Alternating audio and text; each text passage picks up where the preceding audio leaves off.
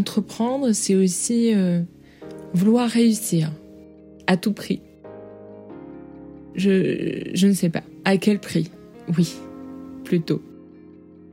C'est avec euh, cette, euh, cette pensée bien précise parce que j'ai, pu échanger avec Christian, officier de, de la marine, dans un cadre où je ressortais de la bulle de mes vacances d'été et où lui s'apprêtait à prendre officiellement sa retraite. Échanger avec lui avec ce regard de prise de recul sur euh, à quel prix un engagement peut se faire, peut se faire justement sans qu'il n'y ait de sentiment d'injustice ou de frustration par rapport à ça. Ce n'est pas très facile comme réponse. Son témoignage a été euh, si fort et si important pour moi que je me le répète assez souvent dans ma tête pour remettre les choses en perspective.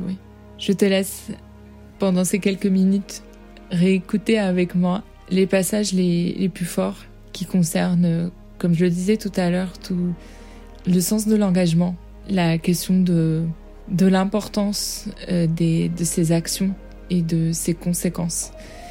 Mais euh, d'une manière bien plus euh, intéressante. Je laisse la parole à Christian. Bah, en fait, j'ai un parcours très atypique. En fait, euh, en fait, je suis rentré dans la marine pour être aviateur aéronaval, hein, ce que j'ai fait. Mais en fait, j'étais, je commençais comme matelot, sous-officier. Et puis en fait, je voulais à tout prix être officier, donc j'ai passé un concours.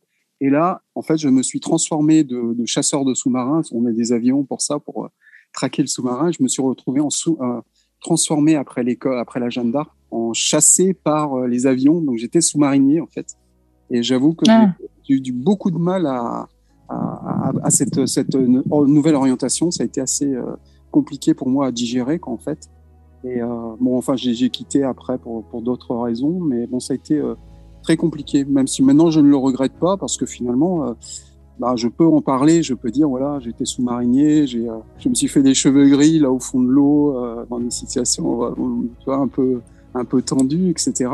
Donc maintenant, euh, c'est, c'est, c'est, du, du, positif, mais à l'époque, j'ai beaucoup souffert de, de ça, quoi. En fait, voilà pour les, les aspects. Et comment tu as réussi à tenir? Parce qu'effectivement, si tu as choisi de voler, c'est compliqué de, de s'imaginer Ouais, sous l'eau après. Pendant sous l'eau pendant pendant plusieurs semaines en plus, plusieurs mois. Oui, oui. effectivement, c'était. Euh... Enfin, c'est une vie. Euh... C'est beaucoup moins, euh, on va, je vais dire, sexy que ce que tu peux voir. Dans, ah, c'est pas Top Gun. C'est pas Top non, Gun. Pas Top Gun, et puis c'est pas à la poursuite d'Octobre Rouge avec la connerie. Euh, c'est souvent ennuyeux, enfin parce qu'il se passe pas grand chose. Et les moments où, où vraiment ça, ça, se, ça, ça bouge sont, sont quand même pas euh, la majorité, quoi, si tu veux. Donc c'est euh, puis c'est une vie très avec un, un, confort très relatif. Hein. En plus là, je te parle de, de vieux sous-marins bon, qui ont disparu, enfin qui ont été euh, désarmés depuis. Mm-hmm. Et, on avait d'eau douce, à, on n'avait pas de, de production d'eau douce à bord. C'est-à-dire qu'on pouvait pas se laver. Enfin, il y avait des trucs mmh, bien sûr. inconfortables, voilà. C'est la vie de marin, hein. c'est oui, pas un mythe. Hein. Non, non, non, non, c'est vrai, c'est vrai. Même si effectivement maintenant, ça, enfin, il y a quand même de plus en plus de confort, mais puis les équipages sont plus réduits, donc du coup il y a plus de place. Mais bon, c'est voilà, mais ça, n'a pas été simple pour moi. Hein, et euh, ouais, ça a été extrêmement compliqué euh, cette euh, cette période-là. Mais bon, enfin, je m'en suis euh, je m'en suis sorti. Puis après, je suis allé en, dans, dans, la marine de surface, sur frégate, sur euh, sur porte-avions. Je fais la campagne du Foch.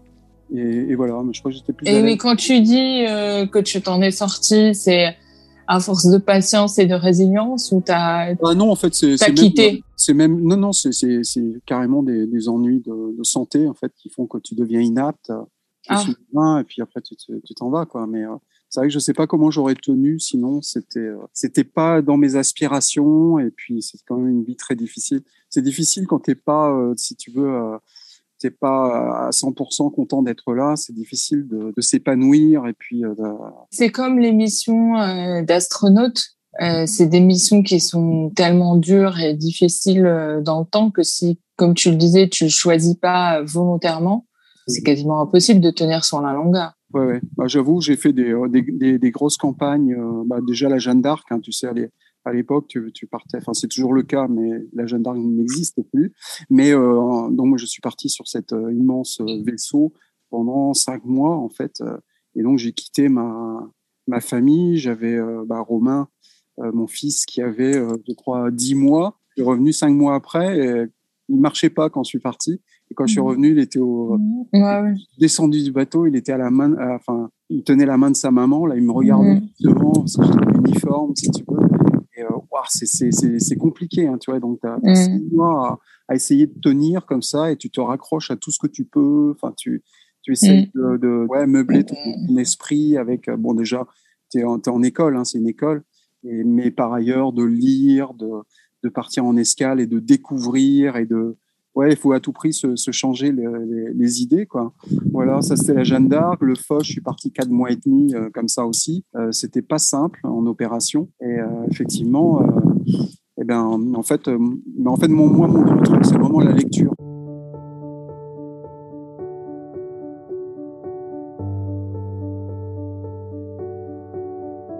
J'avoue que ça m'a ça m'a effectivement préparé parce qu'en plus je me suis retrouvé dans des situations comme ça euh, que je disais euh, la Jeanne d'Arc je savais quand j'allais rentrer donc euh, tu vois c'est c'est quand même un petit confort. Euh, je me suis retrouvé en opération sur le porte-avions au large du Kosovo et là pendant quatre mois et demi je crois et, et là t'as pas de date de retour et là c'est extrêmement compliqué et en fait c'est comme le confinement tu vois le confinement mmh. tu sais pas quand tu vas en sortir c'est assez mmh. donc j'avais déjà vécu ces ces situations-là. Et puis moi, je savais qu'il fallait à tout prix euh, prendre son mal en patience. Et puis euh, voilà. Mais en fait, du coup, je me suis retrouvé en confinement comme un peu euh, confortable qu'en opération, avec une, épouse allemande confinée en Allemagne parce qu'elle y était quand ça oui. se sont fermés. Ah. J'ai dit tiens c'est marrant je suis comme si j'étais en opération mais à la maison c'est quand même plus confortable.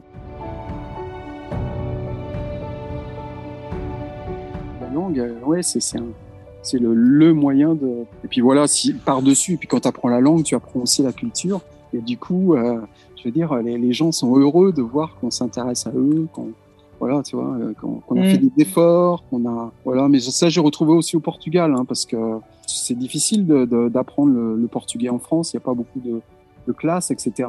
Et moi, je l'ai appris par moi-même en allant au Brésil avec le porte-avions Foch. Je l'ai appris, moi, ce qui m'a permis d'aller au Portugal. Mais là, j'ai vu la chance que j'avais de pouvoir parler portugais. Parce que les, Portugais sont très fiers. Quand ils voyaient arriver un attaché de défense qui ne parlait pas leur langue, ah ben, en fait, il était euh, quasiment mis de côté. Hein. Sauf s'il était américain, mais c'est difficile.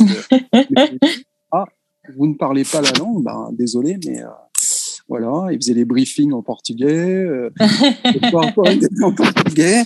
Tu vois, je veux dire, c'est là, tu vois, tu es tout de suite euh, toi, tu es tout de suite considéré parce que tu parles la langue et que tu, euh, voilà, ils sont super mm. contents de ça. C'est toujours comme ça. Mais en opération aussi, c'est c'est bien de parler la langue parce que tu, tu, tu crées le lien et puis tu désamorces des, des, des, tensions, etc. Et les Français, on est, on est très fort pour ça, effectivement.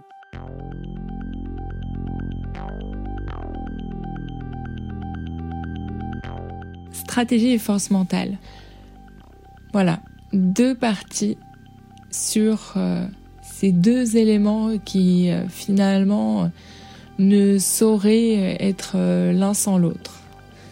C'est peu évoqué de, de, ces deux manières et finalement le témoignage de Christian incarne totalement c'est la complémentarité de ces deux visions. On a même eu droit à du management culturel. J'espère que ce passage en particulier euh, t'a plu. en saluant euh, nos amis portugais et brésiliens.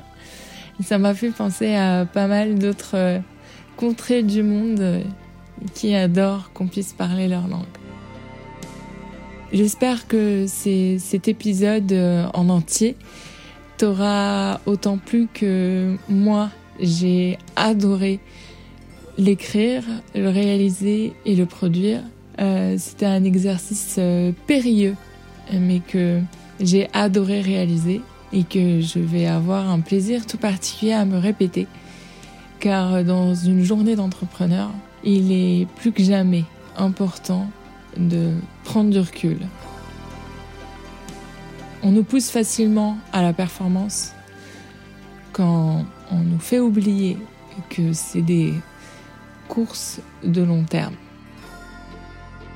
Si cet épisode et le précédent vous ont plu et t'a plu, toi tout particulièrement qui m'écoute, n'oublie pas de laisser des étoiles et des avis sur Apple Podcast.